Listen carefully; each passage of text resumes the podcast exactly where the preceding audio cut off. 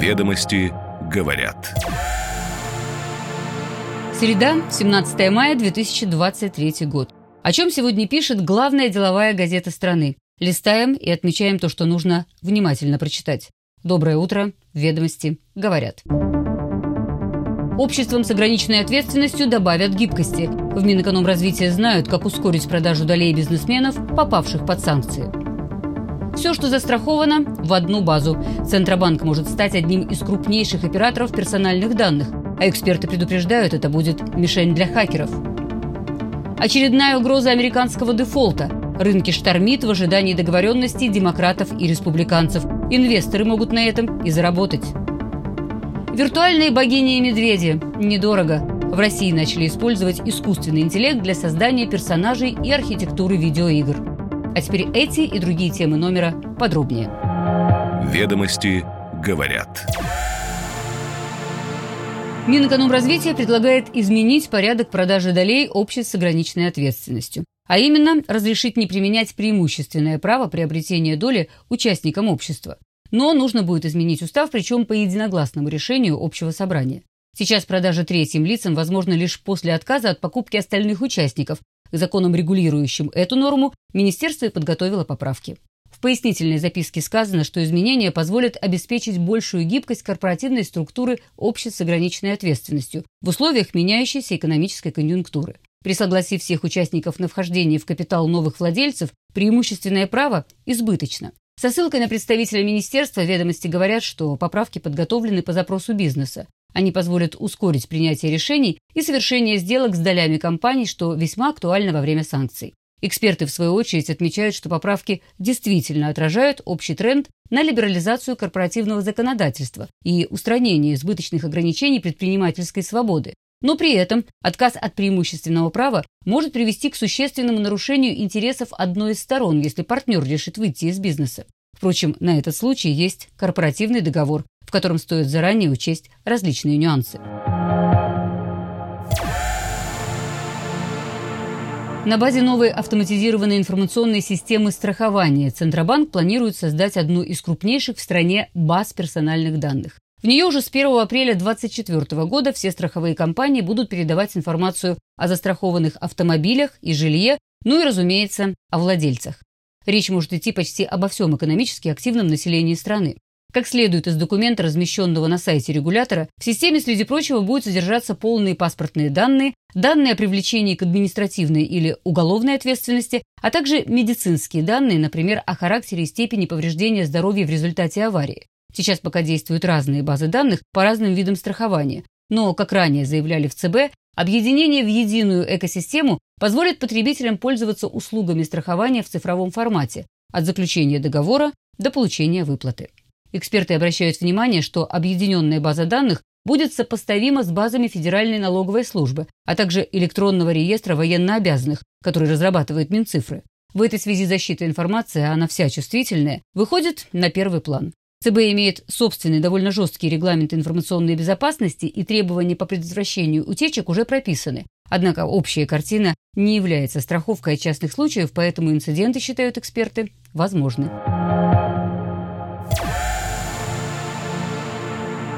Группа ПСН, созданная экс-владельцами Промсвязьбанка братьями Ананьевыми, может лишиться еще одного актива.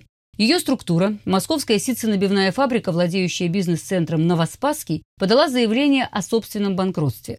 Ведомости говорят, что крупнейшим ее кредитором, похоже, был Сбербанк. По крайней мере, 2 мая банк подал иск о взыскании свыше 13 миллиардов рублей с компании. Из судебных материалов следует, что та перестала выплачивать задолженность по кредиту, и Сбербанк просит обратить взыскание на залоговое имущество. Судя по информации на Федресурсе, банк также намерен подать заявление в суд о признании банкротом владельца фабрики АО «Прогресс-Н». По сути, это и есть группа ПСН. Бизнес-центр Новоспасский с рыночной стоимостью 15 миллиардов рублей – один из немногих оставшихся у ПСН активов. Напомним, четыре года назад Следственный комитет обвинил Ананьевых в растрате имущества Промсвязьбанка и наложил ограничения на имущество и ценные бумаги группы. Деньги огромного пакета помощи США Украине, а это утвержденные в прошлом декабре 48 миллиардов долларов, могут кончиться уже к середине лета. Об этом сообщает американское издание «Политика». По его данным, осталось лишь 6 миллиардов. Одобрение нового пакета в Конгрессе займет время и приведет к нарушению поставок военной техники Киеву. Издание пишет, что бесперебойное снабжение Украины оружием важно в свете объявленного контрнаступления ВСУ, но будут ли меры администрации Байдена достаточными и своевременными – вопрос открытый. Источники газеты сообщают, что американские власти не до конца понимают, как могут измениться запросы украинской стороны в ходе боевых действий. Также существует малая, но довольно шумная группа республиканцев, которая требует сократить объемы помощи. Согласование помощи также могут затруднить внутренние споры донора, а именно неутвержденный пока собственный оборонный бюджет США и государственный долг, потолок которого достигнут. Впрочем, ведомости говорят, что помощь Киеву остается для администрации Байдена священной коровой. Даже в случае технического дефолта Белый дом вполне может отстоять расходы на Украину. Ну и, собственно, об угрозе американского дефолта. США могут объявить его уже 1 июня, подтвердила Конгрессу министр финансов Джанет Йеллен и допустила, что казначейство не сможет выполнять все обязательства, если американский парламент не изменит лимит долга.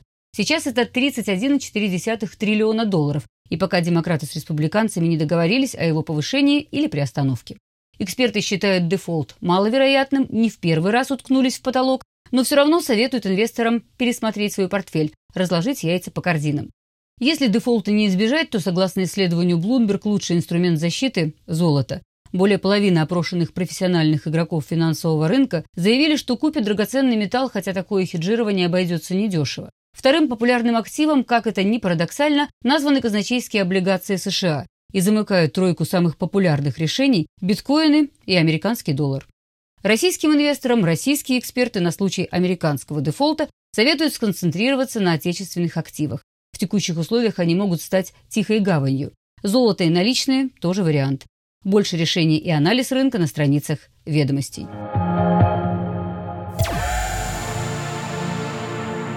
И еще информация с финансового рынка. 2022 год стал неудачным для российских негосударственных пенсионных фондов с более рискованной стратегией в акциях. Основываясь на материалах Центробанка, ведомости говорят, что самыми доходными в итоге стали Сургутнефтегаз, Альянс и Газпромбанк-фонд. В рейтинг вошли только НПФ, накопление и резервы которых совокупно превышают 10 миллиардов рублей. Авторы газеты подробно разбирают ситуацию, сложившуюся в прошлом году, и в частности говорят об ошибочной ставке крупных фондов на акции. Главный бенчмарк тут, индекс Мосбиржи, снизился за год больше, чем на 43%. Что касается этого года, единого прогноза нет. Часть экспертов полагает, что рынок пенсионных инвестиций ждет проседания из-за отсутствия фиксации доходности от ЦБ. Другие считают, что в текущем году ситуация может измениться к лучшему благодаря восстановлению фондового рынка и адаптированной к новым условиям инвестиционной политики фондов. Как говорится, поживем увидим.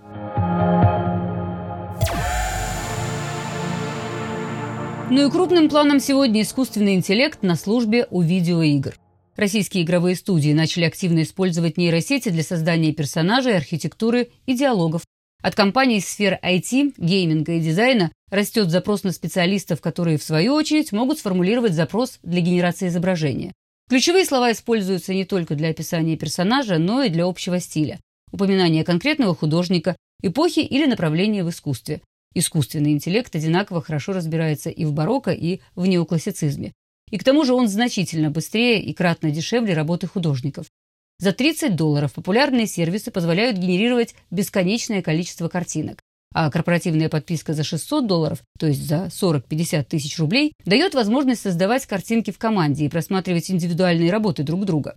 На художников же для сравнения уходит в среднем треть затрат на проект, а это уже от 50 до 300 миллионов рублей. Виртуальные медведи и богини появляются за считанные дни, экономя своим реальным хозяевам огромные бюджеты. Однако, как убедились ведомости, пока нейросети в производственном процессе используют в основном небольшие студии. Для серьезных игроков возникают и серьезные юридические вопросы, прежде всего по поводу прав на контент. Ну и кроме того, они предпочитают, по крайней мере, дорабатывать изображения человеческими руками. И это хорошая новость для художников и дизайнеров. Представители этих творческих профессий остаются востребованными пока востребованными. Ведомости говорят. Ведомости говорят. Вручную подготовленный обзор свежего номера главной деловой газеты страны. Встречаемся по будням. А значит, до завтра.